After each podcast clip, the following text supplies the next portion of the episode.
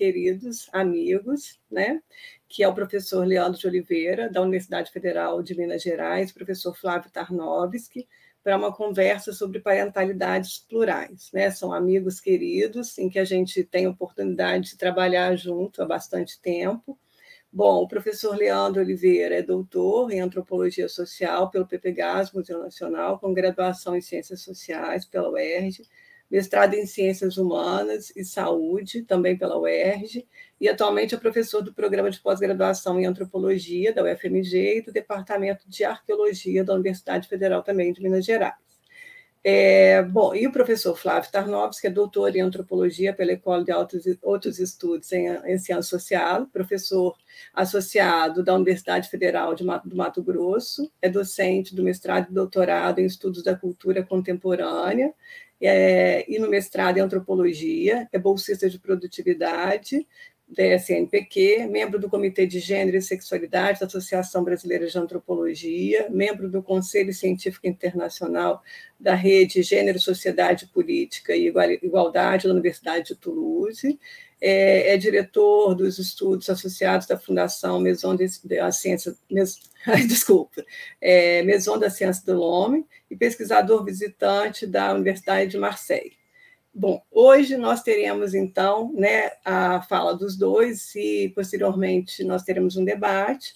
Né, o professor Leandro né, vai falar, é, o, cujo tema da palestra é Micropolíticas do Silêncio, Gênero, Sexualidade e Família.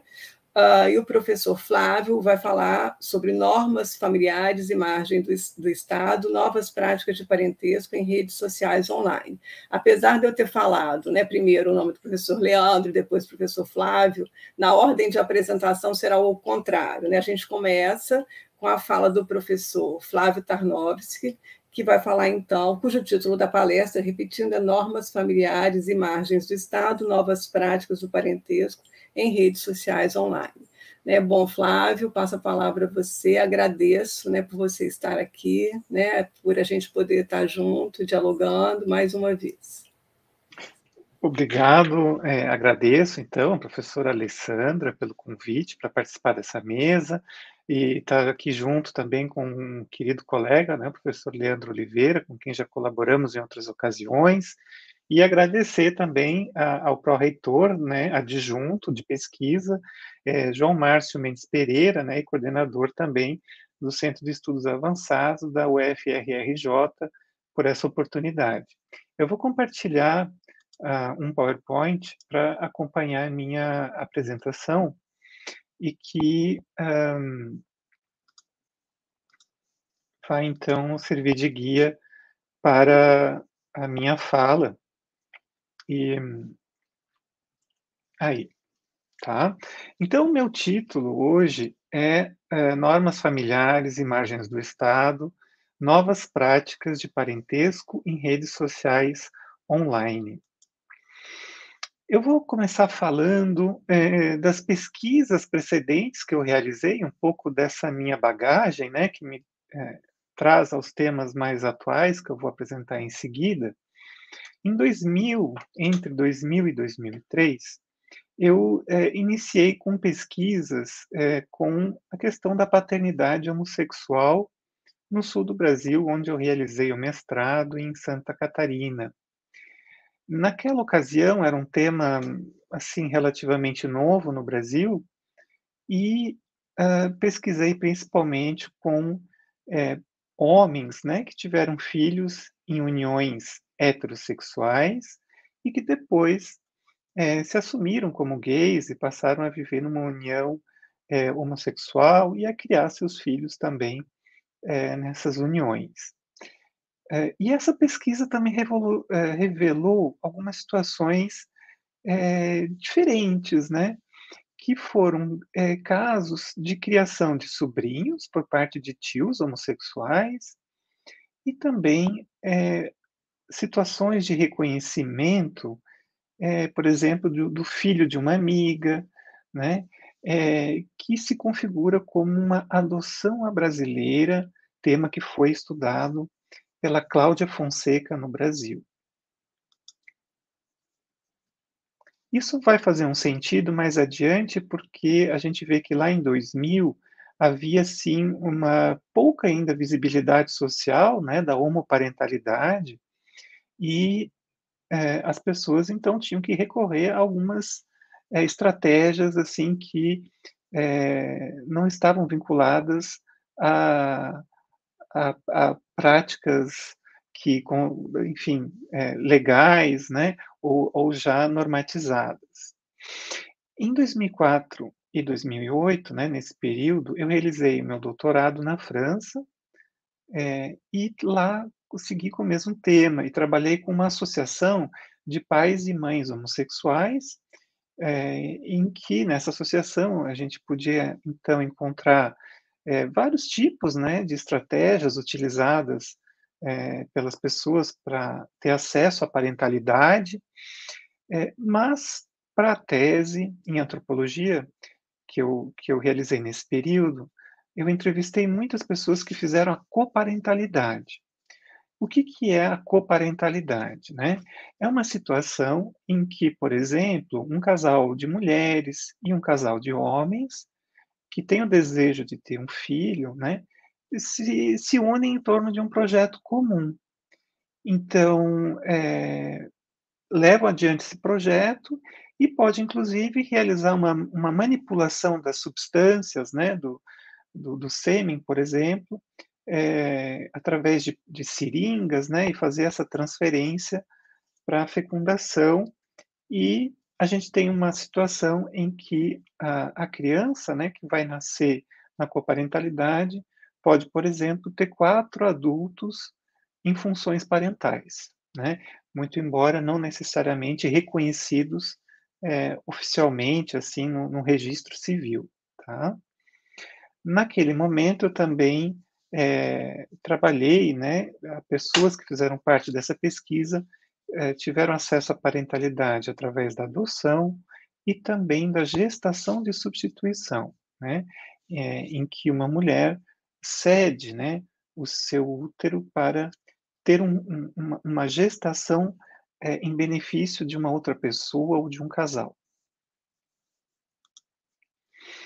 Nas minhas pesquisas mais recentes, é, eu trago aqui o título dos projetos, né? É o Parentesco Online, estudo de famílias homoparentais formadas através de redes sociais, que conta com financiamento do CNPq, e a participação em um projeto internacional, As Margens do Parentesco, Origens e Novas Configurações Familiares, é, coordenado pela Inês Marcial, então também trazendo uma, essas reflexões para aquele projeto é, internacional. Né? Na minha apresentação, eu vou trazer eh, o contexto normativo da uma parentalidade no Brasil, um breve assim resumo, só para a gente pontuar.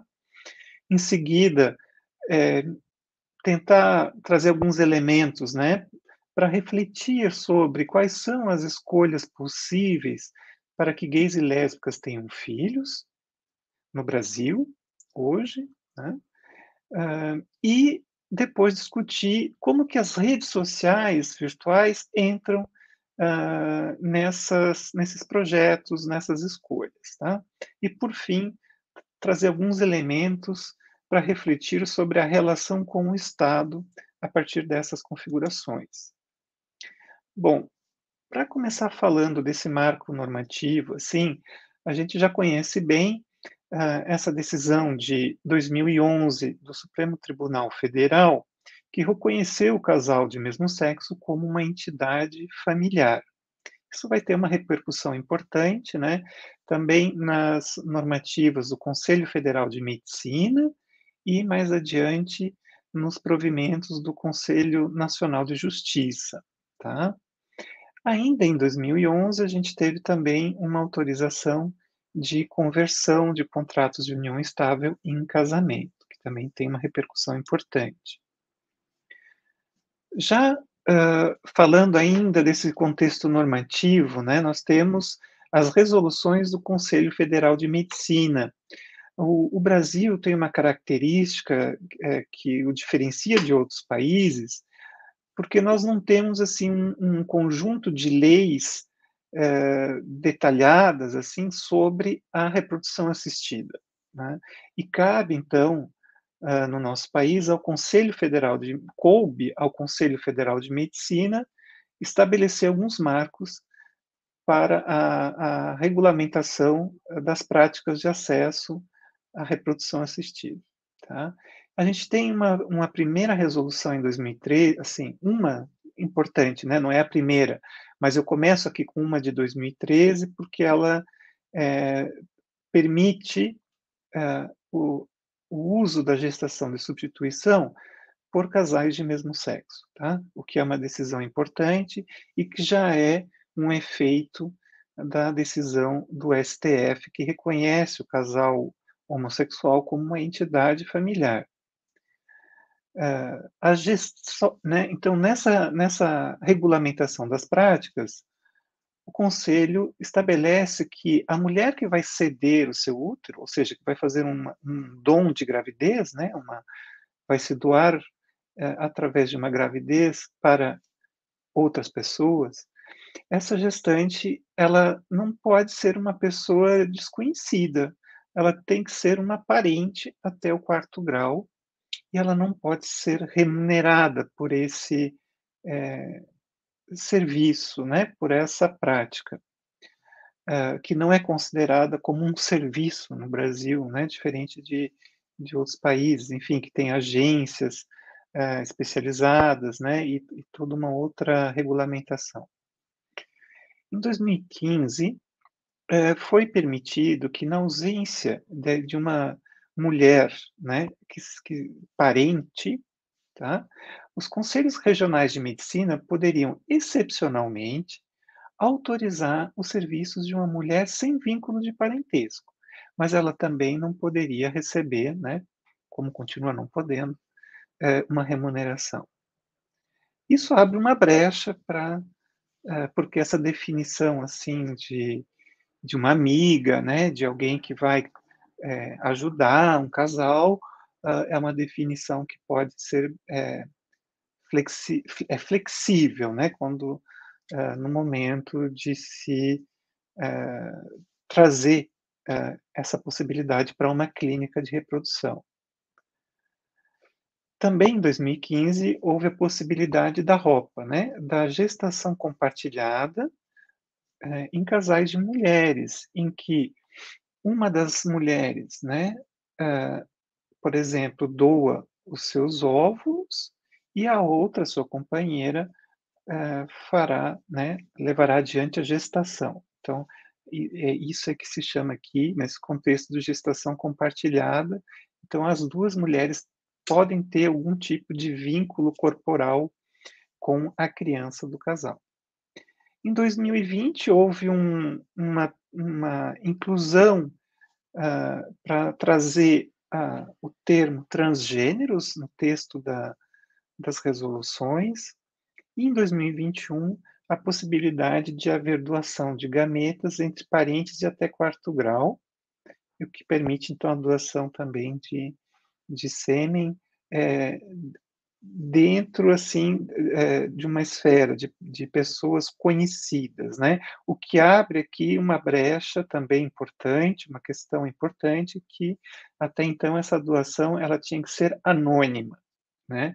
E em 2021 a gente tem um, um artigo da resolução que que quando surgiu até gerou muita assim, é, interrogações por parte de pesquisadoras e pesquisadores trabalhando com esse tema. E a gestante foi incluído mais um, uma especificação sobre a gestação de substituição. Ela passa a, a precisar provar que já teve um filho e que esse filho está vivo. Tá? Então, uma nova condição aqui para que isso possa acontecer. Já no âmbito normativo, os conselhos do, no âmbito do Conselho Nacional de Justiça, a gente tem aqui um órgão ligado, né, então, ao sistema judiciário, que regulamenta, por exemplo, o registro civil e que vai ser importante nesse contexto, tá? Em 2013, eh, os cartórios passam a poder receber as demandas de casamento de casais do mesmo sexo. Em 2016, a gente tem outro marco importante, que é o reconhecimento da filiação desses casais de mesmo sexo, através dessa, uh, da, da reprodução assistida, né? Então, quando a criança nasceu via reprodução assistida, essa filiação não precisa mais ser autorizada por um juiz. Ela já é, é, com toda a documentação, isso já pode acontecer diretamente no cartório. Sai a distinção entre a filiação paterna e materna para todas as pessoas, não só para as famílias homoparentais, também conhecidas no Brasil como famílias homoafetivas, né, bom dizer. No caso da gestação de substituição, o nome da mulher, né, que que levou adiante a gravidez não aparece na certidão de nascimento, então isso está incluso nessas normas. E no caso de doadores de gametas, por exemplo, um doador de, de sêmen, aqui uh, uh, havia uma obrigação de apresentar um acordo, o que, no entanto, ia uh, contra a norma do Conselho de Medicina, que dizia que isso tinha que ser anônimo. Tá? Então, logo em seguida, em 2017, isso realmente foi retirado. Então, não se pediu mais a identidade dos doadores de gametas. Uh, e 2017 também houve a inclusão da, uh, do reconhecimento em, em, no registro civil da filiação socioafetiva. Né? Primeiro, em 2017, havia ali uma, uma, uma, assim, isso foi criado de uma maneira um pouco vaga, né?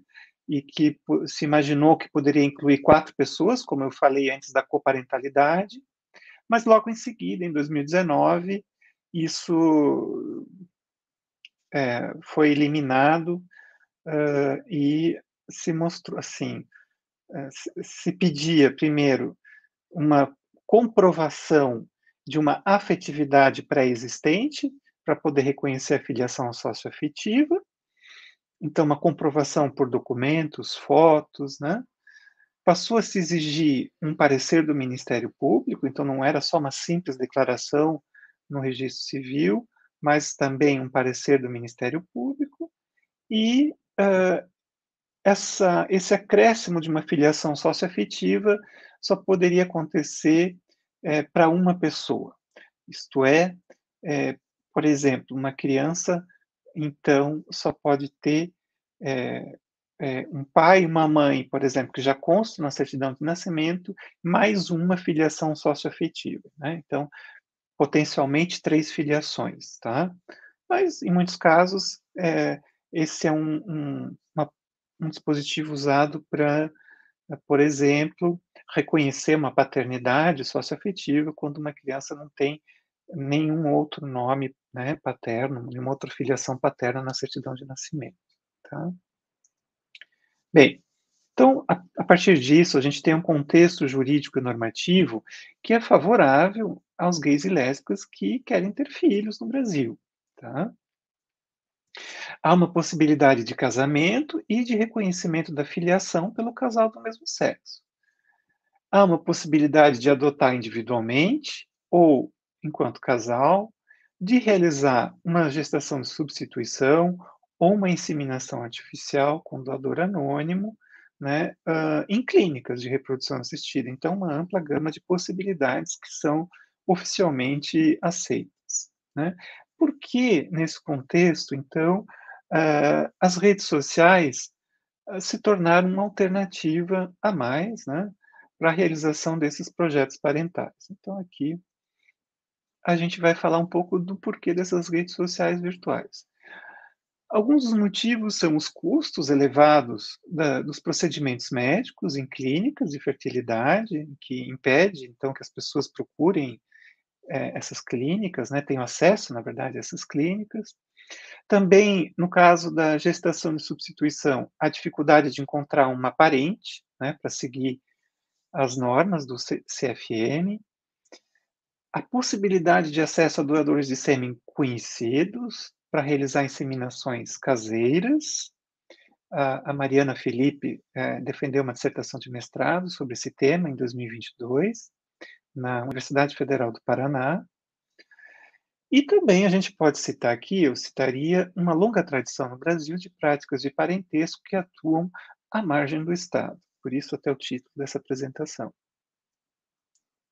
O que, que acontece nessas redes sociais? Né? Então, a gente pode aqui citar grupos de WhatsApp em que as pessoas é, trocam ideias sobre projeto parental, sobre como ter um filho, mas também sobre é, de mulheres que querem encontrar um doador, de doadores que também querem é, oferecer uma contribuição para mulheres que querem ter um filho. Isso também a gente vai encontrar perfis de Instagram, né, por exemplo, de doadores, uh, sites de encontros para coparentalidade, que também há no Brasil. Também uma, uma estudante aqui em, em, Cuiabá, no nosso programa, defendeu uma dissertação de mestrado, a Isabela Mercury, né, sobre a coparentalidade. E tem também grupos no Facebook, em que são comunidades, né, em que as pessoas se inscrevem, participam desses grupos, para trocar muitas, é, trocar ideias e, e, se encontrar. Nesses grupos de Facebook, é, então, eles possuem administradores ou administradoras, né? É preciso se inscrever. Há grupos com até 30 mil membros, por exemplo. Né? Não necessariamente assim membros que têm uma participação ativa, mas que é, estão ali acompanhando as discussões, né, os anúncios e, e formulando novas concepções de parentalidade, de parentesco, né? Então é um contexto, assim como na pesquisa que eu realizei na França em 2008, é, com a associação, a PGL, Associação de Pais Gays e Mães Lésbicas, aquela associação também serviu como um espaço de é, construção de projetos possíveis, né? Para é, gays, lésbicas, mais recentemente pessoas trans, é, tornarem a parentalidade algo possível, né? algo que não entra em contradição né? com a, uma, uma, uma vivência né? É, da homossexualidade ou da transgeneridade, da transexualidade. Tá? Por isso que são, então, são espaços, né, tanto naquela associação como hoje nesses, nessas comunidades virtuais, em que essas categorias de família elas estão em negociação, em definição. Né? Essas categorias de família estão em definição e também se discute muito sobre técnicas de procriação, né? Por exemplo, a inseminação caseira, tá? É, outros países falam assim, inseminação artificial, é, perdão, artesanal, né? No Brasil, a IC, inseminação caseira, se popularizou como um termo, tá? Que situações vão aparecendo nessas comunidades virtuais? A coparentalidade, a chamada barriga solidária ou barriga de aluguel, né? Para uh, eh, se referir aqui à gestação de substituição, num contexto não normatizado pelo Conselho Federal de Medicina, né? E a, a doação de sêmen por homens que, que se oferecem através de anúncios. Nesses contextos, a diferença entre coparentalidade, barriga solidária, doação de sêmen, é, o que diferencia né, cada configuração familiar é justamente a posição atribuída ou não atribuída, né, não reconhecida, às pessoas que participam uh, desse, desse processo que vai gerar o nascimento de uma criança. Na coparentalidade, todas as pessoas buscam esse reconhecimento numa função parental. Na barriga solidária, a mulher que, que leva adiante a gestação, ela não vai ser reconhecida numa função parental. E na doação de sêmen, é o homem que contribuiu com seus gametas que não é, terá um papel parental, né, não será um pai reconhecido. Tá? Já a inseminação caseira, essa categoria, ela se refere a uma técnica, né, que é o fato de manipular o, o sêmen, por exemplo, fora de um contexto clínico, mas também se tornou sinônimo de projeto parental realizado por um casal de mulheres, né, um, um projeto lesbo-parental que busca a ajuda de um doador nessas comunidades ou nesses grupos de WhatsApp. Tá? Essas definições elas não são estáveis, assim, elas vão se formulando nessas comunidades e estão em constante negociação. A inseminação caseira, eu vou aqui passar rapidamente para não estourar o meu tempo, né? Então, uh, uh, com esses doadores, eh, eles são anúncios assim que estão sempre uh, buscando valorizar quando uma doação resultou numa gravidez, o que nesses fóruns aparece como um positivo, né? Então isso seria uma uma maneira de mostrar publicamente que aquele doador ele é eficiente assim na sua contribuição, né? É, mas, ao mesmo tempo, isso levanta algumas questões que não necessariamente são discutidas nesses fóruns, como a quantidade de positivos, né? E uh, a possibilidade dessas crianças que nasceram com a contribuição de um mesmo doador é, viverem é, próximas umas das outras. E eu levanto esse questionamento não só por causa de uma questão de incesto possível, né? Ou de um encontro dessas pessoas como um, futuro casal, mas é para pensar mesmo as, é, é, assim, se essas pessoas vão no futuro se considerar como meio irmãos, meio, meio meios, enfim, tem uma relação de, de irmandade, de parentesco que em outros países a gente vê é, é, acontecer, né? De pessoas que nasceram através de dons de, de sêmen, por exemplo, uh, se tentarem se encontrar, né, e, e, criar algum tipo de vínculo, tá? É uma questão que aparece pouco nos fóruns.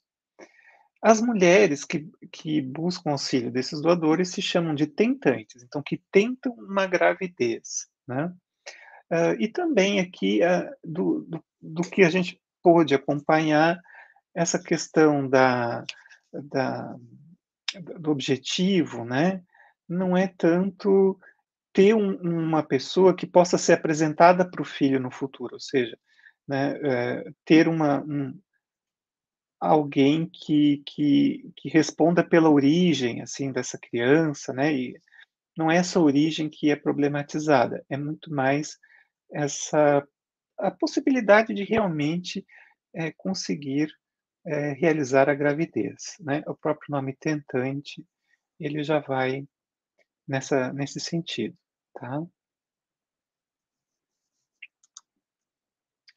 A barriga solidária, ou barriga de aluguel, que às vezes aparece como BA, né? a gente tem essa distinção entre duas categorias, mas que nem sempre é tão clara nos fóruns. Né? A, a remuneração, porque a gente também pode pensar o seguinte, né? que a remuneração que às vezes pode estar associado com o que a gente o que, aparece ali com barriga de aluguel, né? Não é necessariamente contraditória com essa, esse sentimento de que há também um dom de si, que há também uma atitude altruísta envolvida, né? De, de um sentimento dessa mulher de estar sendo solidária com um casal, uma pessoa. Por isso que aqui essa distinção não é tão radical, tá?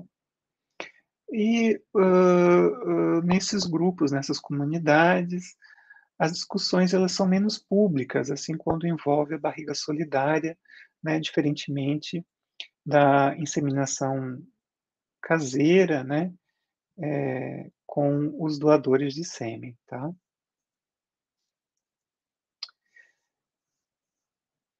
A partir desses exemplos, né, a gente pode pensar assim, que tipo de relação com o Estado vai se construindo, tá? A gente pode pensar primeiro que há uma, uma espécie de bricolagem entre a legalidade e a informalidade, né? Ao mesmo tempo que eh, esses fóruns, essas comunidades são espaços informais de acesso à parentalidade, há também, por exemplo, a, a barriga solidária, quando um casal consegue é, encontrar uma mulher né, que queira ser gestante, ela pode ser levada para uma clínica e aí ser realizado um contrato na clínica, por exemplo, porque entra naquela brecha que eu falei lá no início das resoluções do Conselho Federal de Medicina, quando não há uma mulher parente que esteja disponível, tá? E o nosso contexto normativo, ele tem também zonas de ambiguidade, né? algumas lacunas legais, também incertezas né, quanto aos efeitos a longo prazo das decisões jurídicas, é, normas administrativas que mudam constantemente. Quando eu citei antes as normas do Conselho Nacional de Justiça sobre o reconhecimento da filiação, vocês viram que no espaço de poucos anos, né, aquilo mudou bastante. Né?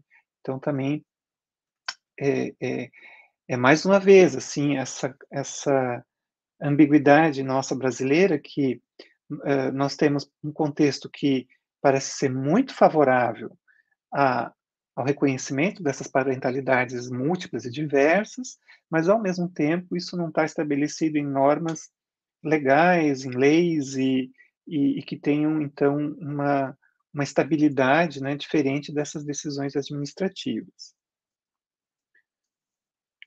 Em relação às origens, né, no âmbito do parentesco, tá? porque é uma das preocupações daquele projeto internacional. Nas inseminações caseiras, o doador ele é conhecido, mas das mães. Né? Uh, o acesso a essa informação por parte da pessoa que nasceu desse dom, ele não é garantido, né? diferentemente do que acontece nas clínicas de fertilidade. Então, também aqui a gente tem uma situação que parece contraditória, né? Facilidade de acesso à identidade, mas uh, por quem, né? E essas práticas todas, elas não, não significam, assim, que a gente está sempre se encaminhando para uma situação de maior progresso ou avanço. A gente tem uma convivência com lógicas é, distintas, né, no mesmo momento. E para finalizar, eu apresento aqui um quadro provisório, né, que eu tenho usado aqui em, na, na, minha reflexão para pensar um contínuo de práticas para se ter um filho ou se tornar pai e mãe. É, e aqui eu penso enquanto gay, lésbica e pessoa trans, né? Então, a gente pode pensar que nós temos no campo da adoção a adoção brasileira, que não é legal, né? e a adoção formal. Nós temos a criação, né, que pode acontecer sem um registro da filiação, ou com esse registro, com a possibilidade da filiação socioafetiva. A reprodução assistida, que é a gestação de substituição é, intrafamiliar altruísta regulada né, pelo CFM, e tem aquela que uh, acontece de uma maneira assim é, é, com uma regulação parcial, né? Quando as pessoas buscam gestantes nas redes sociais. E também a inseminação com doador anônimo que acontece nas clínicas. Mas essa reprodução assistida, ela está assim, essa essa essa reprodução não assistida, no caso, né? A gente pode pensar na inseminação caseira, em que se manipula gametas, né? é, então, a coparentalidade e a inseminação com doador conhecido, que não vai ser pai. E a gente tem uma, aqui uma, uma categoria, que é uma categoria antiga, né, do nosso léxico brasileiro, que é a produção independente, que era uma outra maneira disponível também de se ter um filho uh, jogando com essas diferentes variáveis, né, ou seja, com o lugar que os participantes vão ter na, no arranjo familiar futuro. Tá? Eu termino aqui, eu apresento é, brevemente a bibliografia que eu utilizei e agradeço imensamente a, a vocês. Obrigado.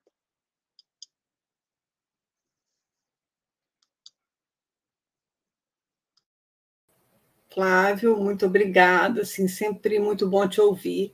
Cheio de anotação aqui para depois a gente conversar, assim, cada vez que eu te ouço, assim, né, nossas pesquisas se aproximam, né, nossos temas se, se, né, se comunicam, enfim, pensei em milhões de outras coisas. E agradecer, né, a gente vai conversar ainda, e passar a palavra, então, para o meu amigo Leandro, né, que vai falar sobre micropolíticas do silêncio gênero, sexualidades e família. Leandro, com você a palavra. Difícil fazer uma apresentação após a do Flávio, né? Assim, o Flávio tem um senso de organização, né? Que o meu não chega nem perto disso, né? Mas eu espero que eu consiga, enfim, realizar uma exposição a contento aqui. Não preparei PowerPoint, enfim, só, só uma exposição oral mesmo. É, bom, eu, eu venho trabalhando há mais ou menos 15 anos, desde o do início do meu doutorado, com o tema das relações familiares de gays e lésbicas com suas famílias de origem.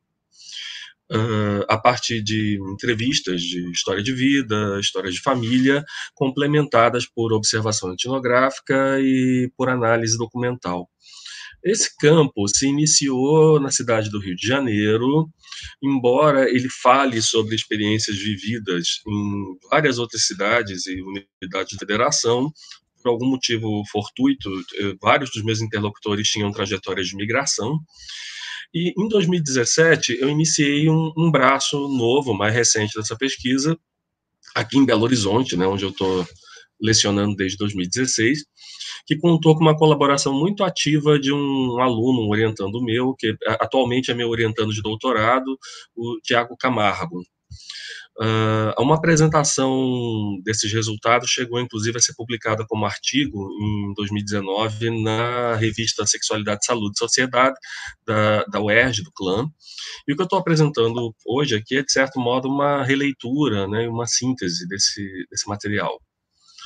Uh, bom, nessa trajetória de pesquisa, um dos temas aos quais eu dediquei uma atenção especial é o modo como discursos emotivos sobre experiências vivenciadas na família podem é, funcionar como um comentário sobre tensões existentes em um nível macroestrutural. Essa é uma abordagem que dialoga bastante com o campo da antropologia das emoções, com, com os textos da Laila Bulugod, né, o trabalho da Maria Cláudia Coelho, da Cláudia Rezende. É, de certa maneira, é, eu tenho lidado com percepções do poder parental do ponto de vista de pessoas que se sentem ou em algum momento se sentiram alvo desse poder. É, na minha tese de doutorado, eu me deparei com alguns discursos que de certo modo, naturalizavam ou justificavam moralmente algumas formas de exercício do poder parental sobre, né, sobre si, né, é, discursos de jovens gays e lésbicas que recorriam a, a gramáticas da emoção muito específicas. Por exemplo, se referindo a certas formas de atenção e cuidado exercidas pelas mães, como algo incômodo, potencialmente sufocante, mas ainda assim valorizado, positivo, né? é, abre aspas, preocupação de mãe, né? É, né, uma, um, uma experiência né, que, que era enquadrada positivamente, ainda que, né, paradoxalmente, ela provocasse um certo incômodo, fosse vista, né, às vezes, como algo sufocante. É, essas reflexões têm sido pautadas também por um diálogo com a noção de micropolítica, né, nos termos de uma socióloga norte-americana interacionista, Candice Clark, é, né, que define a micropolítica como a conduta que é orientada para manter ou eventualmente conceder poder interpessoal através de atividades, né, como reivindicar lugares, negociar disputar posições. É, nessa apresentação, né, é, eu vou estar focando um recorte analítico bastante específico dentro desse projeto mais amplo. São as narrativas sobre silêncios que se sucedem, que ocorrem após a, a publicização da orientação homossexual para a família de origem. A, minha intenção é, aqui né, é explorar o modo como esses silêncios são percebidos e narrados pelos meus interlocutores, com uma atenção especial aos efeitos micropolíticos do, do silêncio. Nesse sentido, a tentativa aqui é de construir uma espécie de concepção etnográfica do silêncio, ainda que dialogando com uma literatura acadêmica que aborda, né, tematiza o silêncio de uma maneira ou de outra. Uh, bom, nas ciências sociais, o silêncio é um, um tema espinhoso, escorregadio, pouco teorizado, pouco investigado. Há uma e outra menção a ele na obra de Jorge Zimmel, na tradição do interacionismo simbólico, eventualmente em alguns trabalhos etnográficos, é, e ele aparece também como um tema menor na obra de Michel Foucault. Uh, na tradição Foucaultiana, né, e aqui eu estou pensando nos trabalhos de ciências sociais que dialogam com o pensamento de, de, Foucault, tem se enfatizado o modo como a sexualidade, a orientação sexual, a homossexualidade são constituídas dentro de um campo de incitação aos discursos. E os silêncios, eles acabam não sendo propriamente discutidos, tematizados. Eu não vou me deter aqui nessa discussão teórica, enfim, se vocês tiverem interesse, vocês podem dar uma olhada nesse artigo que eu mencionei no início né, da apresentação, mas a gente pode, é, de certo modo, agrupar esses trabalhos em pelo menos duas tendências.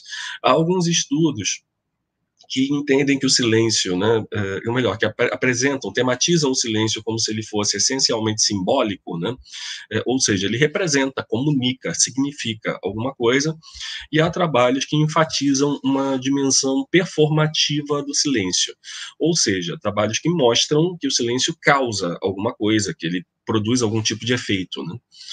É, essa oposição, evidentemente, ela é né, um tipo ideal. Na prática, é, eu acredito que elas podem ser tratadas como abordagens complementares, né, e a gente pode encontrar é, essas duas dimensões, né, um caráter simbólico e um caráter performativo do silêncio conjugadas em, em diversas situações. Uh, a princípio, a gente imaginava que o silêncio dos pais seria percebido gays e lésbicas como conceito. Uh, isso se confirmou em, alguns casos, mas em, em outras situações o silêncio era retratado de outras maneiras. Eu vou passar o material etnográfico que deve ajudar um pouco a gente a pensar sobre esse assunto. Uh, um, né, um, dos interlocutores da gente é o Afonso, um homem de 54 anos, gay, branco, cisgênero, pertencente a, a segmentos de camadas médias com ensino superior completo. Na, na, família de Afonso, o silêncio sobre a sua sexualidade foi uma constante durante a vida dele inteira. Nas palavras dele, né, lá em casa nunca se falou sobre esse assunto. Quando ele tinha cerca de 17 anos, os seus familiares estranhavam o fato de que ele nunca tivesse apresentado uma namorada à família e faziam comentários que ele percebia como insinuações ou como alusões sobre a, a sua orientação sexual. É, Afonso, ele conta né, que na juventude ele próprio não, não tinha certeza sobre qual era a orientação sexual dele e por isso fingia que não estava entendendo né, essas insinuações. Algum tempo mais tarde, ele se mudou de Belo Horizonte para um outro estado, se envolveu no namoro com um rapaz e decidiu que ia contar para os familiares né, sobre sua sexualidade e apresentar o namorado para a família.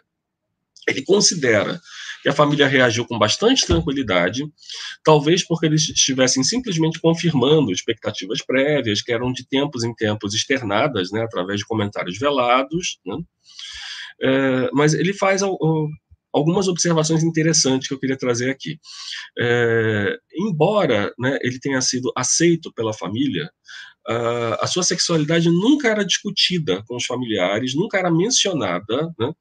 e muito menos se falava sobre o seu namorado ou sobre a relação dos dois. Nas raras ocasiões em que seus familiares comentavam algo a respeito do companheiro de Afonso, o namorado era referido como aquele seu amigo. Esse silêncio no interior do grupo doméstico é, é, visto por Afonso como um sinal de que a sua orientação sexual não era considerada um problema por eles. Né? É, e, paralelamente, Afonso achava que esses assuntos eram privados, eram íntimos. Né? Ele valorizava a reserva como um projeto pessoal. E, nesse sentido, o, o silêncio da família ele colaborava, digamos, para a construção, né, para a consecução desse projeto. Ele não tinha assim interesse, na verdade, de, de, de comentar sobre essas questões com os familiares. É, ele tem uma releitura das experiências dele, ele próprio faz isso, né, uma releitura das experiências dele como sendo geracionalmente marcadas e matizadas pelo contexto histórico da vida dele versão resumida, né, assim, nas palavras dele, ah, hoje é muito, né, hoje é diferente, fala-se muito sobre sexo em todo lugar. É, e ele menciona, né, assim, a visibilidade, né, o fato de que a homossexualidade aparece em novelas, em séries, na mídia, né, para ilustrar essa afirmação. É, né, e na trajetória dele as coisas tinham sido diferentes. Né. Uh, ao mesmo tempo, ele considera que o, o, o silêncio, né, uh, cultivado na, na família, o dispensava de ter que discutir questões que ele considerava pessoais demais, como crises, decepções amorosas, ou inclusive o próprio espectro, não, medo de, de contrair HIV durante o início da, da epidemia de AIDS, é, num período em que ele presenciou o adoecimento e a morte de muitos amigos, né? em que inclusive ele é, né, optou pelo, pelo celibato, ficou um bom tempo solteiro. Uh, Bom, talvez ele esteja, né, nessa releitura do passado, minimizando né, o lugar de situações de tensão, né, de eventuais conflitos com a família, e privilegiando né, a caracterização dessas relações como se elas fossem né, integral e globalmente boas. A rigor não vem ao caso. Né? A questão é que na etapa atual da vida dele, é, esses silêncios não são um problema. Né? Eles são percebidos, na verdade, como algo positivo que ajudou ao longo da vida dele na manutenção da própria intimidade. No caso de interlocutores mais jovens, essas narrativas ganham um tom muito diferente. É, um exemplo né, é o de Miguel, é um jovem gay de 22 anos, negro, pertencente a, a segmento de camada popular, com um curso superior em andamento na área de ciências sociais aplicadas. Uh, ele assumiu a homossexualidade para a mãe uh, aos 17 anos, né, sendo que uh, né, tanto ele quanto a mãe per pertenciam a uma comunidade evangélica pentecostal né, e tinham um, um, engajamento forte né, com a congregação. Uh, quando ele conta né, para a mãe, uh, a mãe tem uma reação de choro, né, uh, em seguida eh, ela vai conversar com ele e ela recomenda, num tom imperativo, né, que ele tem que conversar sobre esse assunto com o pastor da igreja o qual, por sua vez, é, encaminha, uh, encaminha Miguel para um, uma terapia religiosa voltada para a cura da homossexualidade. Uh, bom, Só vou pular aqui umas partes para não, não, tomar muito tempo, mas é, resumidamente, né, assim, de início ele participava dessa, né, dessas atividades muito a contragosto, mas ele descobriu né, que nesse nesses encontros que eram promovidos né, pela igreja, é, ele podia estabelecer contato com, com outros jovens que também eram gays. E após algum tempo ele começa a encarar a igreja como um espaço de sociabilidade, onde ele podia conhecer outros homossexuais e começa a achar essas atividades religiosas satisfatórias. Enquanto isso, na casa dele não, não se falava absolutamente nada, né? O silêncio imperava. Uh, perdão, eu estou com um pouco de pigarro. Uh, a mãe dele né, se sente tranquilizada pelo fato de que o jovem está recebendo orientação na igreja, né, não, não tocava no assunto, né, é, o, o, pai dele, né, assim, a, a, mãe, a mãe compartilhou esse assunto com o pai, mas ele também né, nunca tocava explicitamente no assunto, uh, e nunca questionou também o fato de Miguel levar para casa, né, assim, livros, filmes com temáticas LGBT. É, e a questão é né, que é, havia esse silêncio, né, e do ponto de vista do, do Miguel, esse silêncio era, dava para ele uma espécie de respiro, entende? Assim, uma, uma margem de manobra ali, aonde ele podia, na verdade, é, exercer alguma liberdade, né, enfim, ter essas experiências de sociabilidade, é, sem ter que estar tá prestando contas o tempo todo para a família. Uh, aí tem um, né, um, aspecto que, uh, de certo modo, talvez antecipando né, uma espécie de conclusão, né, mas uh, um aspecto que é bastante relevante né, é que quando a gente está lidando com jovens que estão ainda numa situação de dependência financeira com relação às suas famílias de origem, essas tensões tendem a ser mais vivas, né? esse poder parental se faz sentir com muito mais força nesses casos, né? E em, né, em algumas situações, na verdade, a gente tem situações, casos que seriam, digamos, de conflito quase aberto, né? E, e o silêncio, né, ali comparecendo como uma maneira também de, de gestão desses conflitos em potencial. É, né, um, outro caso, né, que é o, o caso de Johnny, né? Johnny é um jovem gay de, de 20 anos, oriundo também de camadas populares, com ensino superior em andamento na área de ciências da natureza, uh, né, mora, mora com o pai e com a mãe, ambos evangélicos, uh, e ele conta, né, que uh, na, verdade, a sua mãe ela já tinha de alguma maneira ficado a par né, da orientação sexual dele antes dele revelar a orientação para a mãe, né? Porque ela, ela, ela, descobre uma correspondência íntima que ele tinha trocado com outro rapaz é, que deixava transparecer né, o, interesse sexual dele. Uh,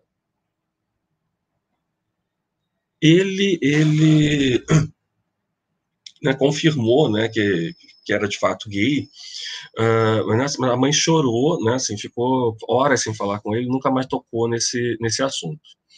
É, com o, o pai, né, assim, a revelação da, da, orientação sexual dele se deu de uma maneira muito mais conflituosa, né, e aí nesse caso foi um, uma uma situação de revelação voluntária, né? Ele interpelou o pai, né, e, e disse que tinha uma coisa para contar para ele. Né? O pai falou assim, conta, né? É, ele, né, ele revelou, né, enfim, é, falou assim, pai, sou gay, e a reação foi, né, a reação do pai foi muito ruim. É, ele quis é, é dar um abraço no pai e o, o pai ordenou que ele se afastasse, entendeu? Assim, foi uma, uma situação bastante tensa, né? É... E, na verdade, é, ela teve né, um, um, uma espécie de corolário, né? É, porque o, o pai, é, ele fala para Dione que ele deveria procurar um outro lugar para morar. Né, e aí os, né, o pai fala isso, o pai e a mãe começam a chorar, né, ele sai de casa. É... No dia seguinte, no dia seguinte, uh, o pai dele chegou do trabalho, conversou com ele normalmente, como se nada tivesse acontecido. A mãe dele de manhã conversou, né, puxou, ficou um tempo silenciosa, mas né, logo em seguida começou a conversar como se nada tivesse acontecido. Uh, notem, é, conversar como se nada tivesse acontecido. Quando alguma coisa de fato aconteceu, pode ser lido também como uma modalidade de silêncio, né? É, é um, um, um, digamos, um discurso, né, que não olha para o elefante na sala de estar. Uh, bom, e ele na verdade teve várias situações, né, de conflito, né, na, na relação com o pai, enfim, poderia é, esmiuçar isso um, um pouco mais, a mais agora, né, mas tô, tô com um receio aqui de estourar o tempo. É, né, vou passar para um, um, um, outro caso, né, que é a fala de Cristina, que é uma jovem lésbica de 22 anos, branca, pertencente a, pertencente a segmentos ascendentes de camada popular, que tem um ensino superior completo na área de humanidades. Ela nasceu numa cidade do interior de Minas, né, migrou durante a juventude para a região metropolitana de Belo Horizonte, onde vive até hoje com o pai, a mãe e os irmãos. Uh, desde muito jovem, a Cristina se engajou num ativismo político via redes sociais na, na internet, ligada, né, integrada ao Grêmio Estudantil da sua escola de ensino, médio, de, ensino médio enfim, de início, né? É, debatendo questões de política, enfim, questões que não tinham a ver diretamente com sexualidade. Nessa época, ela se tornou uma espécie de figura local relativamente conhecida, chegando inclusive a ser procurada por jornalistas para opinar sobre questões políticas em mídia impressa, programas de rádio. É, embora ela não atue no movimento LGBT organizado, ela sempre defendeu publicamente ideias afinadas com as pautas do movimento. É... E quando ela vai contar, né, assim, a, a, como né, ela, ela, revelou a orientação sexual para a mãe, né, ela conta que ela decidiu contar, né, porque estava namorando né, com uma mulher, uh, logo após o, um jantar né, de Réveillon em que a mãe e algumas tias estavam fazendo comentários, uh, aspas, fofoca, né, comentários velados, alusivos sobre uma prima que todo mundo sabe que é lésbica. Uh, nessa ocasião, uh, a, a, mãe de Cristina fez uma fala, que, digamos, de uh, defesa, né? De defesa dessa prima, né? É, e que foi percebida, né, como uma alusão, né, foi percebida por Cristina como uma alusão sobre a sexualidade de Cristina, uma espécie de pista, um sinal ali de que a mãe teria uma disposição para aceitar a, a homossexualidade. Né, ela a fala foi algo assim, né, que ah, cada um é do jeito que é, a gente tem que deixar, a gente tem que aceitar, a gente não tem nada com isso. E né, Cristina né, supunha que a sua mãe já, já tinha suspeitas né, sobre a orientação sexual da, da filha, uh, né, tomou, né, pegou isso como uma espécie de deixa. Uh, quando ela uh, conta para a mãe a mãe reagiu num tom absolutamente imperativo, dizendo: o que dentro da minha casa? Não. Né? Uh, a mãe né, falou que se pudesse, colocaria a filha dentro de um ônibus e a mandaria para um lugar bastante distante de casa para ela poder pensar sobre isso tudo. Né? E, paralelamente, recomendou né, que a mãe rompesse o namoro. É, Cristina, evidentemente, não rompeu o namoro, né, e ficou namorando às escondidas, né, é, e, e, falou para a mãe que tinha terminado o namoro para poder, né, na verdade, ter, né, conseguir vivenciar a, a, relação sem ter que lidar com essas reações da mãe. E, né, nos termos, nas palavras dela, né, assim, ah, agora eu tinha que fazer um esforço enorme para esconder, né, ela não podia nem mostrar a outra como uma amiga, né, não podia nem mostrar a parceira como uma amiga. Uh, bom, algum tempo depois, né, é, através de uma invasão de privacidade por, por redes sociais, né, enfim, a, a, Cristina saiu de casa e deixou o Facebook aberto no, no computador, a, a mãe, é, a partir de uma leitura de mensagens trocadas, concluiu que a filha não tinha rompido o namoro, uh, né, quando ela, é, exaltada, né, interpela a, a filha sobre né, essas mensagens, é, o, o, pai estava né, em casa, né, quis saber o que estava acontecendo, né, é, e quando né, ele fica sabendo, ele reage, né, chorando, dizendo que aquilo estava errado, que era pecado, que estava na Bíblia, né. É, veja, passado, né, assim, hoje, né, Cristina considera que a sua família aceita a, a orientação sexual dela. Uh, os pais tratam a sua namorada atual como se fosse uma filha, né? Uh, e ainda assim, né, existe né, uh, um certo silêncio dentro de casa, né? É, e um incômodo né, com comentários sobre homossexualidade de um modo geral, que surgem em, em situações, né, em situações específicas, ela dá um exemplo, né, assim, comentários né, feitos pelo pai a propósito de aparições da, da Pablo Vittar em programas de televisão, né, é, comentários com um teor preconceituoso, é, que tendem a acontecer, em especial na presença de outros parentes e de amigos da família. Uh, bom, é, ela dá alguns outros exemplos desse tipo de, de desconforto, de conflito né, com, com os familiares, mas a, a, questão, na verdade, é que ela entende né, que é, os familiares são, né, o pai em particular, que é conivente, notem isso, aconteceu mais ou menos na época da, eleição do Bolsonaro, né? É, né, conivente com políticos que são declaradamente contra a comunidade LGBT, e ele não para para pensar que ele tem uma filha LGBT, uma filha pertencente a esse coletivo dentro da casa dele, né?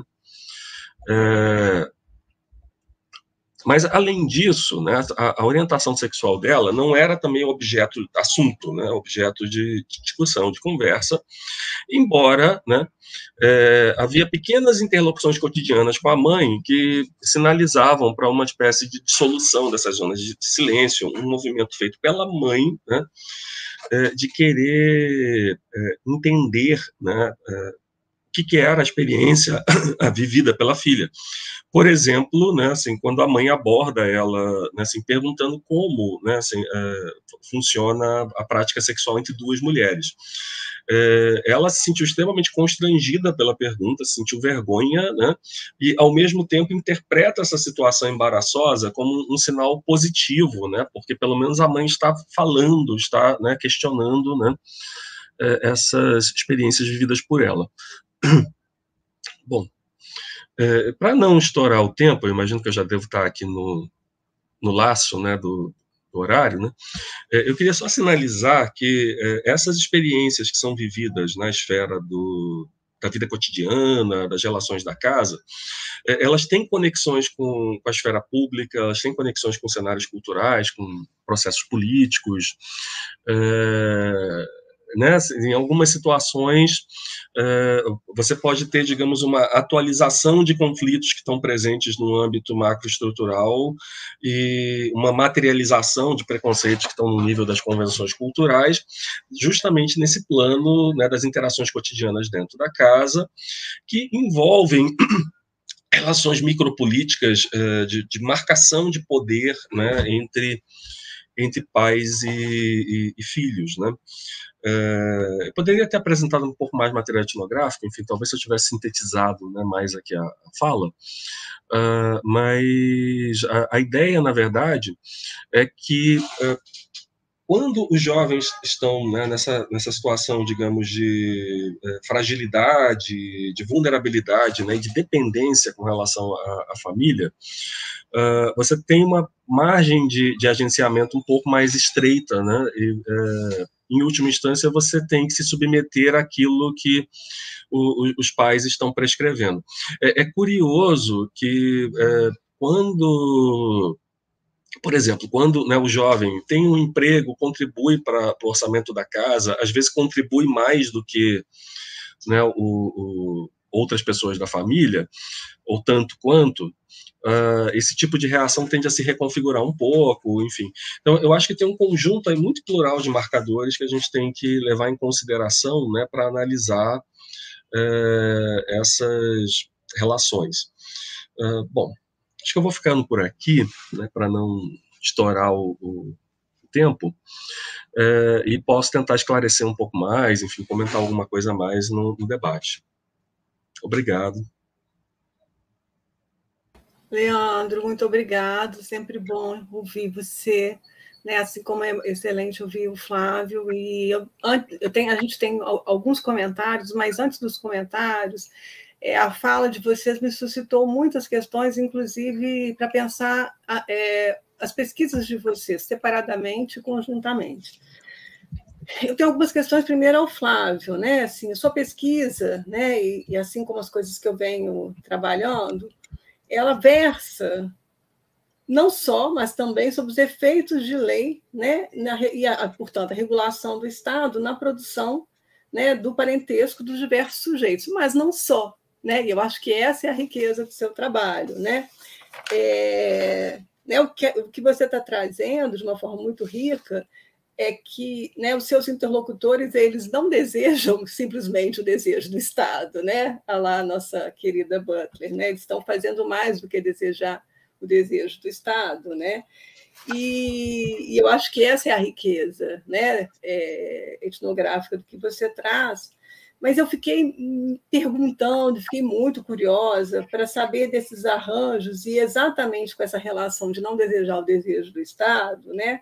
Quais os limites desse acordo né, do, de parentesco que é feito às margens do Estado, como é que isso se prolonga, inclusive pensando na relação de proximidade com a pesquisa do Leandro, no silêncio, né, os silêncios do futuro, presente, passado e futuro, a coisa da memória do parentesco, né, que se constrói numa relação entre o passado, o presente o futuro, né, e como é que o silêncio como é que essas memórias, juntando as duas pesquisas aqui, né, essa produção né, de, de, de, relações de parentesco, de informações de parentesco que podem estar gravadas numa rede, né, como é que elas se, vão se configurar na relação de constituição de parentesco, de nomeação, de estabelecimento de relações. Isso, nossa, ficou pulando assim na minha cabeça, né?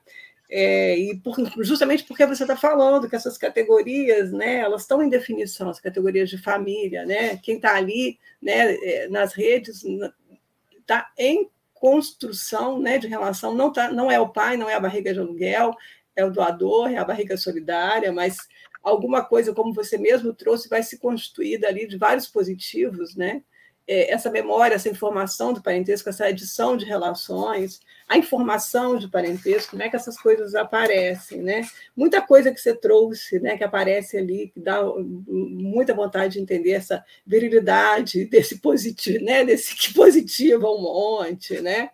É, essa questão né, sobre os irmãos, né, o registro, a informação do parentesco sobre os tentantes, é, é, esse lugar também simbólico né, do altruísmo e, e, do perigo do dinheiro na relação de parentesco, né, como ele está sempre rondando, né, ele ronda a adoção, ele ronda a barriga solidária, né, o que, que o dinheiro faz para as relações, né? Como é que dinheiro e relações de parentesco não podem estar juntos, né? Pode borrar as fronteiras.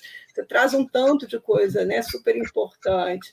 E aí, já para poder passar para o Leandro, mas eu fiquei muito provocada com essa sua tabela, né? Desse seu contínuo analítico, esse seu modelo, né? Adoção brasileira, adoção formal, criação com registro sem reprodução assistida inseminação. É, tem alguma coisa no, no, no contínuo, nesse meio que você traz, né? E aí eu queria que você falasse mais disso, inclusive que o seu modelo ele trouxesse mais mais coisas borradas, porque você traz as coisas borradas. E aí eu te indagar se o seu modelo é realmente útil para tanta riqueza borrada que você traz, entendeu? É super maravilhoso, assim. É, Leandro, e aí eu fiquei pensando, né, assim, super bacana, eu conheço o trabalho, né, de um tanto de anos que a gente está junto, né, é, e aí, né, é pensar em, em, que medida, juntando né, seu trabalho com o, o, do Flávio, né, será que os interlocutores do Flávio, assim como seus interlocutores, se, se, se entendem como alvo né, desse poder regulatório do Estado e por isso né, agem à margem do Estado, né, porque você está falando ali de formas de viver né, essa micropolítica do silêncio, né, e como é que essa micropolítica do silêncio faz com que subjetivamente você se construa. Né? Então, tem alguma coisa que é esse poder né, das regulações, das normas, né, produzindo algo sobre si, um sentimento sobre si. Como é que essas duas coisas, sentimento e regulação, ordenação, como é que as duas pesquisas nesse sentido se, se tangenciam, né? É, e aí eu fiquei pensando também um tanto de coisas sobre o silêncio, o silêncio e a adoção, né? É, e o silêncio sobre esses arranjos caseiros, né? O silêncio né? e, e sexualidade. E aí é o máximo, né? Quando você traz aí que o silêncio ele produz efeito, ele é simbólico, ele é performático, né? E aí eu fiquei pensando exatamente, né, como esse silêncio produzindo efeito e sendo performático, ele incita também uma violência, né? Será que ele não, né, não é só simplesmente um assentamento ou uma micropolítica, né? Uma produção, esse silêncio produz né, a si mesmo, ele produz né, uma, um certo fechamento de si, uma certa seletividade, mas ao mesmo tempo ele não performatiza também uma violência, ele não encena uma violência. E aí tem algumas questões, por exemplo, que me chamaram a atenção, né? Como pensar, né, que é, o silêncio, né? Tá, você está falando aqui, a gente vive talvez um momento, e aí colocando para a gente pensar junto, que talvez a gente esteja numa, numa visibilidade das sexualidades plurais e das famílias plurais. Talvez a gente esteja nesse momento, te convocando a pensar. Mas, ao mesmo tempo, em âmbito da família, é, não há, eu, eu estou te perguntando, não há lugar para essa visibilidade das sexualidades plurais, das famílias plurais? Será que, em âmbito da família, a única forma de viver será pelo silenciamento? Estou te indagando para a uhum. gente poder pensar. É, e aí, eu acho que tem um gradiente né, entre silêncio e silenciamento. E eu queria também te convocar a pensar uhum. sobre isso. Né? É, porque você fala assim, o silêncio significa tensão, né? o, o silêncio como uma gestão de conflito, mas o silêncio também ele pode ser um produtor dos conflitos. Ele pode não ser apenas um gestor dos conflitos, ele pode ser um produtor, porque quando você deixa de falar algo, você pode produzir esse conflito, né? É, e aí, em que medida? E esse silenciamento por si, esse silêncio por si só, ao invés de ser uma gestão dos conflitos, ele não é uma produção né, de uma violação. Né? E aí eu estou né, te, te, te, convocando a pensar. Né? E os efeitos disso, obviamente, na esfera pública, né? que eu acho que é, se eu não posso ser tematizado na esfera doméstica, se eu não posso viver minhas experiências de constituição ou de desejo de constituir família na esfera doméstica, isso é uma violação. Esse, essa impossibilidade de eu falar, né, porque é uma coisa diferente dos arranjos do Flávio. Não tem ali uma impossibilidade de falar, tem escolhas escolhas de buscar caminhos à margem do Estado e esses arranjos vão ter que se haver no futuro com falar ou não falar, né? com garantir essa memória, essa informação do parentesco ou não. E aí é pensar como é que esse grupo né, que está ali se arranjando e buscando produzir parentesco e, e, e, arranjo parental, como é que esse grupo pode se fazer como núcleo de parentesco na relação com sua família extensa, né? Como se a gente estivesse pensando aqui os dois eixos, né? Então, chamando, né, para que a gente possa pensar junto. É... E aí que você traz uma coisa, né? Talvez como em algumas situações o silêncio ele aparece, outra não. Parece que tem, mesmo que você fale, e aí te indagando sobre o seu grupo, seus interlocutores. Né? Você fala que você trabalha com interlocutores de camadas médias, mas parece que algumas falas que você traz são marcadas, e você mesmo traz. Tem uma riqueza, né? uma pluralidade de marcações né? que vão, é, nesse gradiente de silenciamento, possibilitar produzir, performatizar, diminuir esse silenciamento. Enfim, deixa eu só, antes de passar a palavra para vocês, dizer que é sempre um prazer enorme assim, ouvir vocês e pensar. Eu acho que esses momentos e agradecer né, é, novamente o CEA, o João Márcio, né, a Pró-Reitoria, pela possibilidade da gente poder estar aqui né, falando das ciências sociais, da antropologia, fazendo ciência, refletindo sobre né, a nossa vida, os efeitos né, que as nossas pesquisas produzem, né, é, isso é muito importante.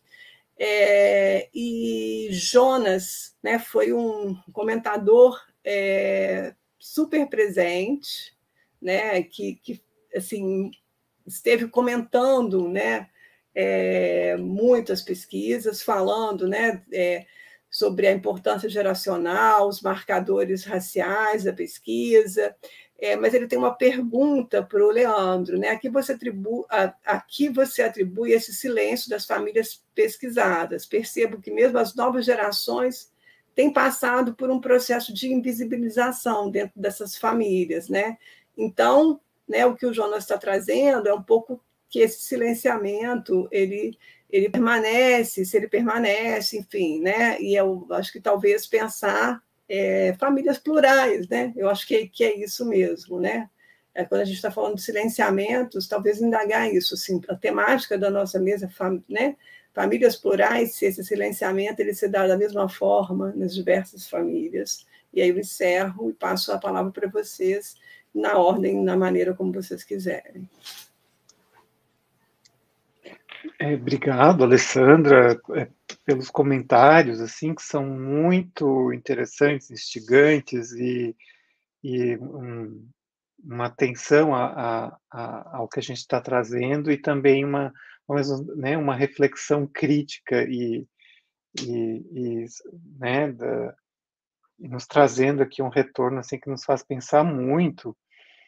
É, e, e, eu, tô, eu anotei tudo aqui porque eu realmente vou incorporar, né, esses comentários assim na, no, no meu, nos meus textos, né, no futuro, que é, eu acho que isso que você trouxe também da, da, da Butler, né, de que eles não estão desejando apenas o desejo do Estado, é algo que eu tenho pensado bastante, né? Inclusive eu, eu já comentei sobre essa é, esse artigo da Butler em outras ocasiões, né? E foi nesse sentido do que você falou, né? É, é, acho que ela escreveu aquilo num determinado momento e também a partir de um contexto que foi o francês, né? Mas acho que tem muito mais complexidade, tem muito mais ambivalência nessa relação é, que, por exemplo, o coletivo LGBT, enfim, tem com o Estado, né? É, e não é uma relação que a gente pode assim reduzir é, de uma maneira simples apenas desejar o desejo do Estado, até porque a gente já sabe que esse Estado ele não existe de uma maneira monolítica, ele é muito também é, multifacetado, né? É, de qual aspecto do Estado a gente está falando e, e, eu assim vou numa linha também de trabalhar é, os usos, né, que as pessoas fazem dessas normas, desses reconhecimentos, desses papéis, desses registros, uh, dessa relação, enfim, com o oficial, com, com essas diferentes instâncias do Estado, né? E que, em alguns casos, pode, inclusive, ser é, manipulado, assim, de acordo com certos projetos, né? E quando eu falo manipulado, não é nem, assim, de uma maneira aqui querendo achar que isso é negativo, que as pessoas estão fazendo uma coisa errada, né? Todo mundo tem estratégias, né? De, de essas coisas não são, assim, é, autoevidentes, né? A gente é, é sempre está envolto em estratégias na maneira como a gente incorpora, enfim, adere a, a esses dispositivos, a essas possibilidades legais, esses reconhecimentos, né? E também em que momento a gente aciona isso e quando a gente silencia isso, né? Acho que a discussão do Leandro é muito é, legal nesse sentido que me ajuda a pensar também, né? Então, tipo, sei lá, o casamento, né? O casamento uh, entre dois homens, duas mulheres, ok, é uma relação pública com o Estado, mas as pessoas podem, no, no, cotidiano, no dia a dia, em certas situações, simplesmente não trazer isso à tona, né? Não tornar isso uma informação relevante ali. Então, deixar isso num, num silêncio também, né? Então, quando é que isso é relevante? Por que, que se busca isso e com que finalidades, né? Eu acho que é um campo enorme aí de, de, de pesquisa, de reflexão, né? E, e assim, um, essa questão que você traz dos limites do acordo também é outro ponto que eu tento refletir muito.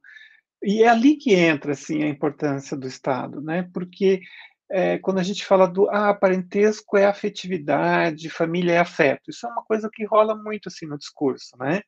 Tudo bem, família é afeto, mas uh, afetos podem ser positivos e negativos, né? E também você dizer assim, bom, ah, eu trato como meu filho, é como meu genro, é como a minha nora, etc. Mas é, quando tudo vai bem, tudo vai bem. Mas quando as coisas não vão tão bem assim, então esse que eu considerava antes, será que isso continua valendo, né? Então, uh, não ter esse suporte do Estado também pode fragilizar relações, né? Não é garantia de criar uma relação, um vínculo. Quantas pessoas podem, né? A gente sabe que tipo ter o nome do pai na certidão de nascimento na garantia de uma relação paterna, afetiva, né? Isso já foi motivo de muita pesquisa, reflexão, né? Uh, mas não garante, mas ao mesmo tempo não ter esse, esse reconhecimento, essa, essa, oficialidade, também cria outras fragilidades, né? E aí entra essa questão da memória do parentesco, ou seja, fica submetido a uma memória subjetiva das pessoas, né? E isso, com o tempo, pode também enfraquecer, vamos dizer assim, essa, isso, né? Ter efeitos, sem contar a questão do dinheiro, né? Sem contar as questões de herança, é, que precisam desse suporte, né? E aí, como também você falou, ah, sempre quando a gente fala em dinheiro, então também é um, é um assunto proibido, assim, tabu, né? Ah, é, é como se as pessoas estivessem só ali com interessadas só no dinheiro, né? Mas o dinheiro ele ele está atravessado nessas relações. Então, afetos é, e a questão dessas materialidades, elas estão inter, intercruzadas, né? Uh, não é uma coisa assim, com, né, completamente separável, né? Foi nesse sentido que eu falei também da, do altruísmo e, do, e da compensação, que não são coisas que você precisa excluir, né, completamente. E o que você falou da tabela, assim, muito obrigado, porque eu acho que vai me ajudar bastante a refletir sobre aquele modelo ali, né, que, que ele é um, algo que está em, em, processo sempre de reflexão e, e essa ideia do contínuo ele a, a, realmente quebra, né? Quando a gente coloca naquela representação. Então, achar uma maneira de representar que também expresse essa esse, isso que você falou que são fronteiras borradas, né? E, e, é realmente isso que eu quero buscar. Então, achar uma maneira de representar isso de uma maneira mais fluida. Obrigado. Leandro. Alessandra, Perdão.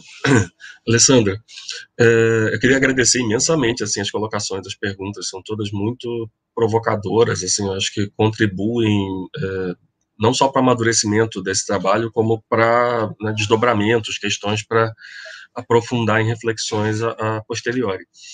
É, eu não sei se eu anotei na sequência as suas questões, talvez eu faça um certo zigue-zague, tá?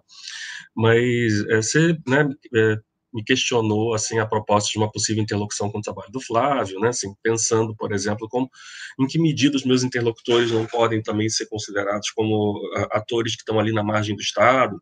Eu acho que sim, isso faz muito sentido, né? É, no, no a questão, na verdade, é que seria necessário um trabalho mais cuidadoso para explorar isso a fundo, né? É, no próprio artigo, né, que estava na revista do Clã, isso está insinuado, assim, digamos, como uma linha de interpretação é, de fundo né, no trabalho. A, a, gente parte de uma, uma controvérsia de, de 2018, que foram as falas do, do, Mandetta sobre as políticas de HIV e AIDS, que elas não, não poderiam ofender as famílias, né, isso, é o mote lá do artigo para a gente entrar nessa discussão sobre as experiências das pessoas. E que a sexualidade é um assunto íntimo, tinha que ser discutido dentro de casa. Quando eu li isso, eu fiquei assim, peraí, como assim ser discutido dentro de casa? Né? Se, a gente tem pencas de material etnográfico aqui que mostram que as famílias não estão absolutamente receptivas a fazer essa discussão e que quando a homossexualidade é colocada em discurso dentro de casa, é sempre dentro dessa relação assimétrica, né? digo, sempre não, né? é com uma certa frequência numa relação assimétrica em que os jovens estão comparecendo numa posição desfavorável, né? Enfim, é, nesse sentido, eu diria que as ações e as omissões do, do Estado, né, é, elas têm um efeito sobre essas experiências que são vividas no ambiente doméstico, assim como né, os, os, conflitos na esfera pública, os embates morais, né, é, enfim. Uh, a, né, o, suposto, o suposto liberalismo sexual da esquerda versus a, a moralidade né, é, conservadora da direita, é, tudo isso reverbera de alguma maneira sobre a, a, experiência das pessoas, né? E eu acho que uma das coisas que é interessante de mostrar, eu tento fazer isso em alguma medida, né, é, é como, né, nesse cenário que para todos os efeitos é bastante adverso, as pessoas conseguem habitar o mundo que elas vivem, né? Como é que elas conseguem tornar o mundo vivível nessas circunstâncias? Tem uma inspiração de fundo um pouco no trabalho da Venadais, enfim. Mas essa articulação de fato com o Estado é uma coisa que poderia ser mais trabalhada a fundo, né, e render um, um, um outro texto, né. É, bom, a, questão que você fez, né, assim, se o silêncio performa uma violência, né, se ele pode ser um produtor de conflitos, eu diria que às vezes sim, mas, uh, bom, o, o silêncio pode ser imposto, mas ele também pode ser escolhido, num certo sentido, né? É, aparentemente é isso que acontece na, na, não sei se é escolhido, enfim, mas é, ele é abraçado, né, pelo Afonso, né, aquele primeiro caso que eu, que eu relatei. É, a fronteira entre essas duas situações, a imposição versus a, a escolha, ela pode ser borrada, né? É, o silêncio imposto ele pode abrir espaço para certas formas de agência. Por exemplo, né, no caso do, do, do, depoimento do Miguel, o, o silêncio né, ele parte de uma imposição da mãe dele. Né? Não, não converse comigo, converse com o pastor. E é um discurso que é, é vertido ali no modo imperativo. Ela está comandando né, a, a, ao silêncio né, dentro da casa né, e, a, e a canalizar a, a, discussão sobre esse assunto para o espaço da igreja. Né? Uh, e ainda assim, uh, esse, esse silenciamento é, é, visto por ele como um, algo que lhe dá uma certa tranquilidade, no sentido de que ele não tem que estar né, dando satisfações, respondendo. A, mãe se dá por contente com o fato de que ele está indo para a igreja, e ele está indo para a igreja, e na, né, na percepção dele próprio, ele não está, aspas, sendo curado, ele não faz questão de se curar, e ele aproveita para sociabilizar. Entende a ideia? Tem né, até uma, uma, certa ironia nesse negócio, porque é, eu acho que a questão central é essa, né, assim, é tornar o mundo habitável, habitar o mundo em, em, em condições, em situações adversas, né? Uh, Bom, a, a, gente poderia, né, inclusive, pensar isso de um ponto de vista, digamos, mais teórico, analítico, né, é, porque pensando aqui em voz alta, tá, mas a gente poderia pensar com o Zimmel, né, o, que o silêncio, em certas circunstâncias, pode operar como uma forma de associação, as pessoas se conectam por meio dele. Né, você se conecta falando, mas você também se conecta silenciando, né? Inclusive, o, o Zimmel fala isso, né? Assim, é isso que possibilita o diálogo, porque se todo mundo falasse junto, a gente não estava se comunicando aqui, por exemplo, né? Seria meio, meio complicado, né? É, né, o silêncio pode ser sim, simbólico de escuta, né, em algumas situações, e pode é, efetivamente promover vínculo, né? É, então ele é uma forma de conexão, mas o conteúdo ele pode ser plural, né? Então pode ser tanto a violência quanto a, a proteção da intimidade, né? É, isso tem que ser é, visto contexto a contexto. Mas é claro que essas questões todas têm correlação com, com aspectos estruturais, né? É, tanto que os relatos em que há nessas queixas sobre o silêncio são relatos de jovens, né? É, não, não, sempre, não necessariamente, mas alguns deles negros, uh, e numa situação né, de dependência econômica relativa com, com, relação com a família de origem, né? Uh, bom, o, o, dinheiro, eu vou pegar uma, né, uma carona no, na, na, conversa com o Flávio, assim, só para um, um comentário para além das questões. É, é um tema interessantíssimo, né? Eu concordo totalmente com o Flávio, assim, dinheiro e afeto estão emaranhados o tempo todo, né? É, e te, tem muitas situações em que um, um filho que, né, o filho que é homossexual e que ajuda a família, que contribui com a família, ou, né, a, a tia que é lésbica, mas que exerce esse papel, que ajuda a cuidar da, da, da mãe, da avó, né? É, né, essa, esses lugares né, que envolvem formas de ajuda, algumas podem ser dinheiro, outras não, tá? Esses lugares que envolvem formas de ajuda à família, isso tudo é lido como dádiva, tem um conteúdo emocional, assim, tem um, é, é, o, nesses casos, o dinheiro, se ele comparece, ele vale mais do que o seu valor monetário, tem alguma coisa, tem um mana a mais ali agregado ao dinheiro, né? É, bom, mas voltando, né? É, não sei se eh, ficou a questão do Jonas, eu não sei se teve mais alguma, só um segundo. Uh, então, a questão do Jonas. É, é, veja, né, ele perguntou né, o que, que eu atribuo o silêncio dentro dessas famílias. Eu não sei se tem propriamente uma causa. Né? É, não falar pode ser até uma forma legítima de conexão entre as pessoas. O Foucault de, de, escreveu isso num, num, texto e outro dele, né? É, né, por oposição, digamos, a uma obrigação de ter que falar, né? Assim, o, o silêncio ele pode funcionar como uma espécie de respiro, né? É, por outro lado, né, a gente nota que esses silêncios são muito mal distribuídos, que eles são marcados por fatores estruturais. Tudo isso tem que ser pensado, né, enfim, considerando esse contexto político mais, mais amplo. Né? É, eu acho que a, a, no caso do, do, Afonso, né, que era esse interlocutor que não tem essa, essa queixa, né, enfim, com relação ao silêncio, a experiência dele é marcada por geração, por, por classe social, talvez também por cor, raça, é, e pela autonomia pessoal que ele constrói ao longo da vida, né, inclusive saindo de casa, né, tendo uma, uma certa independência com relação ao, ao núcleo doméstico. É, mas, de todo modo, é sinal de que, pelo menos, algumas pessoas podem viver relativamente bem, né, sem essa colocação de, da sexualidade no discurso em casa.